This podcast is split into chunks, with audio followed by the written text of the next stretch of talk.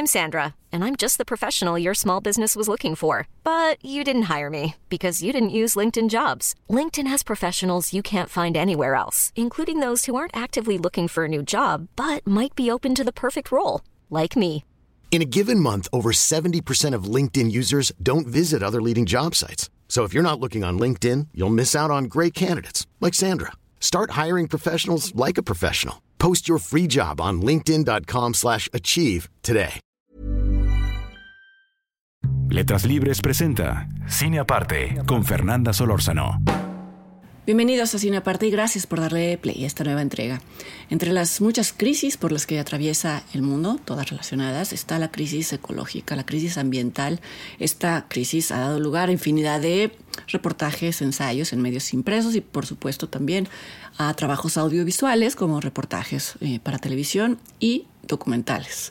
Hace unas semanas, a propósito de la película eh, She Said de Maria Schrader, decía que no siempre un tema relevante garantiza que una película que lo aborde tenga méritos cinematográficos. Y si esto es cierto para la ficción, lo es todavía más para los documentales por ser un género que se presta a abordar temas relevantes y eh, busca llamar la atención a problemas que deben ser atendidos.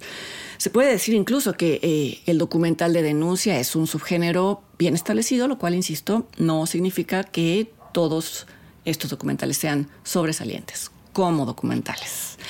Ahora que la plataforma HBO estrenó hace una semana, más o menos, el documental All That Breathes, o en español Todo lo que respira, del director indio Shaunak Sen, quise ser particularmente firme y cuidadosa en la tarea de diferenciar entre la importancia de un tema y eh, cómo es representado por la simple razón de que el tema que aborda este documental, que es el cuidado de los animales, es algo que coincide con un interés personal y esto pues me pone a mí en gran riesgo de perder perspectiva y de simplemente opinar que es un documental extraordinario cuando quizá no lo es pero sí lo es, sí es extraordinario, por lo menos en mi opinión, y esto eh, por razones que en algún en unos minutos voy a tratar de, de, elaborar. Quise hacer la aclaración previa porque quien me siga en Twitter sabrá que si hay algo que me interesa además del cine es contribuir a mejorar las condiciones de ciertos animales desde mis muy limitadas posibilidades. Pero siempre he procurado que esa inclinación mía no influya en mi opinión de películas que que rocen el tema. Todo lo que respira es un documental muy logrado, es un documental extraordinario por cómo su director cuenta múltiples historias sin nunca ser explícito ningún discurso. Lo hace a través de secuencias, algunas de ellas planeadas, en las que se busca un efecto estético, pero también a través de otras más espontáneas y sin embargo elegidas y editadas de forma tal que muestran una coexistencia de, de realidades. El documental se sitúa en la aldea de Wairabad, en Delhi, en la India, en donde hay una presa terriblemente contaminada y hay varios tiraderos de basura al aire libre. Esta contaminación es el telón de fondo de todo lo que respira y es también un personaje eh, central. La, historia central eh, gira alrededor de las actividades de dos hermanos llamados Saud y Nadim, quienes en medio de este caos ambiental tienen una clínica de rehabilitación para milanos, que son unas aves rapaces pequeñas, negras. Yo no conocía esta especie, quizá algunos de ustedes sí.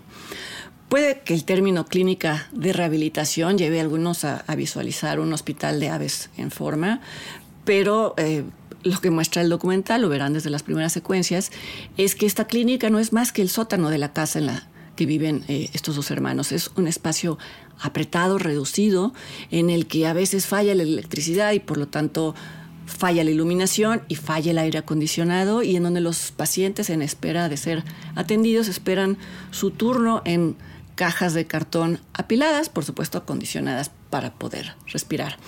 El área de recuperación de los milanos es un, es un huequito en el que conviven decenas de ellos esperando ser dados de alta. Creo que una de las tomas más bellas de esta película es la que los muestra ahí serenos en la oscuridad.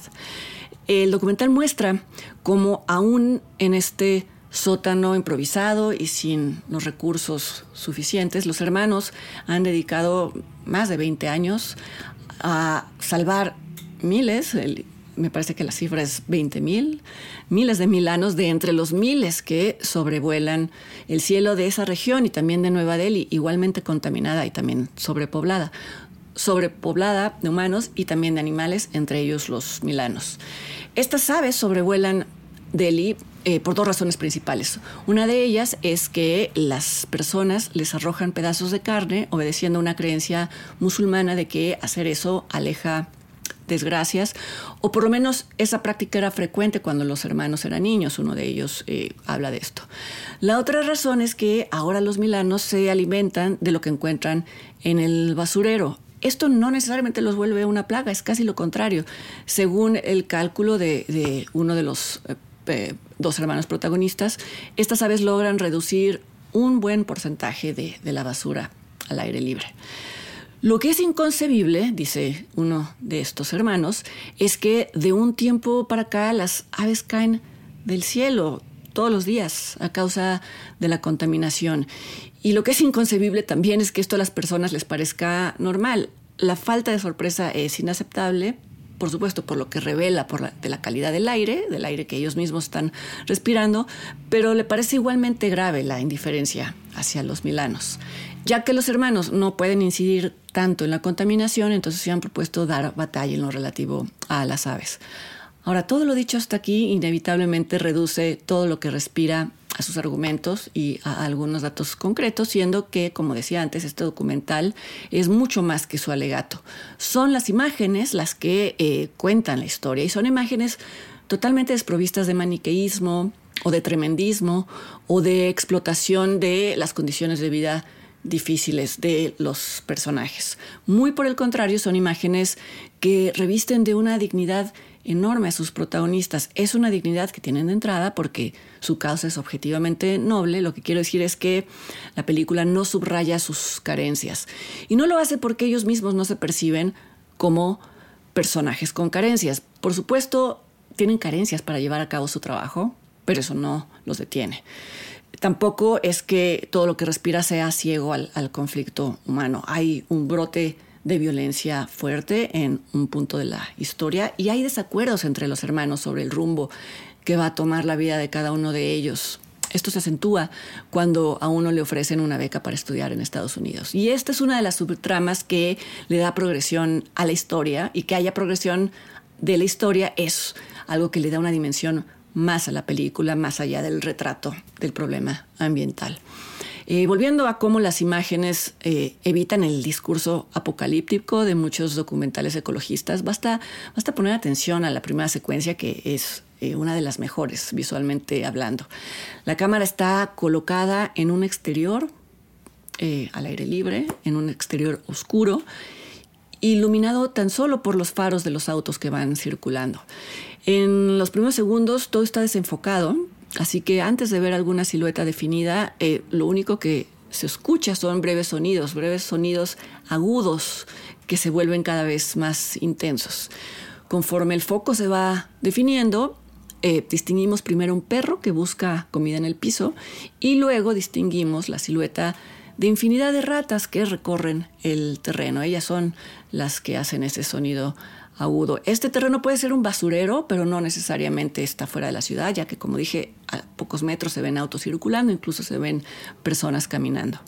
Quizá la sola mención de ratas cause repulsión a muchas personas, pero me parece que la razón por la que este prólogo muestra todo de manera lenta y progresiva es para evitar una reacción de choque inicial. A lo largo del documental se repiten secuencias concebidas de una forma parecida, algo que a su vez creo tiene como objetivo homologar a las especies, a las muchas especies que conviven en un mismo espacio y no mostrar a unas como repulsivas o indeseables y a otras como aceptables. Otro ejemplo es una toma en la que en un primer plano aparece una araña, una araña tejiendo su telaraña y el fondo está desenfocado y cuando pasados unos segundos se enfoca el fondo, se ve que los hermanos están detrás, están hablando de algo. Insisto, creo que lo que eh, se intenta es mostrar la convivencia de especies. Y además esto se plantea de forma explícita cuando en algún momento, no recuerdo si es eh, Nadim Saud, dice que, cito, uno no debe diferenciar entre todo lo que respira. Y bueno, es obvio que de esa línea de diálogo viene el nombre del documental.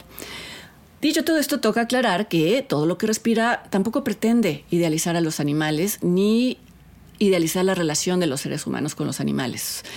y con la naturaleza en general. Hay una secuencia en la que uno de los hermanos le pregunta al otro si él cree que los milanos que están en la clínica se los comerían a ellos si los vieran tirados por alguna razón y, si ya no tuvieran nada que comer. Y el otro le responde que por supuesto que sí, que no deben de perder de vista que eh, para las aves rapaces ellos son simplemente un, un trozo de carne. Creo que esta visión es uno de los aspectos más interesantes y más valiosos de todo lo que respira el hecho de que sus sujetos, y en este caso me refiero a los milanos, no son aves amigables, no son animales de servicio o de compañía, no son tampoco una especie de extinción o alguno de estos eh, razones o alegatos que muchos consideran la única justificación válida para proteger a un animal o para ayudarlo si está lastimado.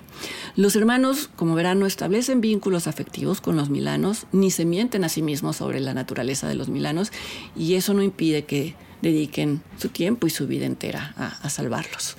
Y es claro también un acierto del director mostrar secuencias en donde es visible esta no idealización. Cierro el comentario describiendo una secuencia que ilustra esto y que creo que es mi favorita de, de las secuencias de todo lo que respira. En algún momento de la historia, los hermanos reciben fondos para por fin poder eh, construir un hospital en forma. La secuencia que describo los muestra tomando un descanso, contemplando eh, el, avance de, de, la obra, hablando de lo mucho que esto significa para ellos y que hubiera significado para su madre, que fue quien les inculcó la noción de que la vida se manifiesta en todo lo que respira, y que por lo tanto hay que proteger todas estas manifestaciones, hay que cuidar la vida en todas sus manifestaciones. Están en medio de esta meditación, de esta reflexión, cuando pasa un milano rozándole la cara a uno de los hermanos y le saca un susto tremendo. Te estaba tratando de robar los lentes, le dice su hermano, cosa que ambos ya aceptan sin aspavientos porque es algo que ya había pasado antes en el documental. Un Milano le roba los lentes al hermano que lleva lentes. Me parece una secuencia perfecta para ilustrar la claridad en el propósito de, Nadim y de, de Saud. Posiblemente este Milano ladrón sea su futuro paciente, pero no porque sea un ladrón, ellos le negarían sus servicios. No alojan resentimientos ni esperan reciprocidad de las aves. Todo lo que respira obtuvo eh, un premio en Sundance, un premio en Cannes en sus ediciones del año pasado, los premios principales eh, otorgados a documentales. Este año está incluido en la categoría de mejor documental, aspirante al Oscar, y se puede ver en la plataforma HBO. Espero que sea de su interés y los invito para que me acompañen la semana siguiente aquí a otra entrega de Cine Aparte. Hasta entonces.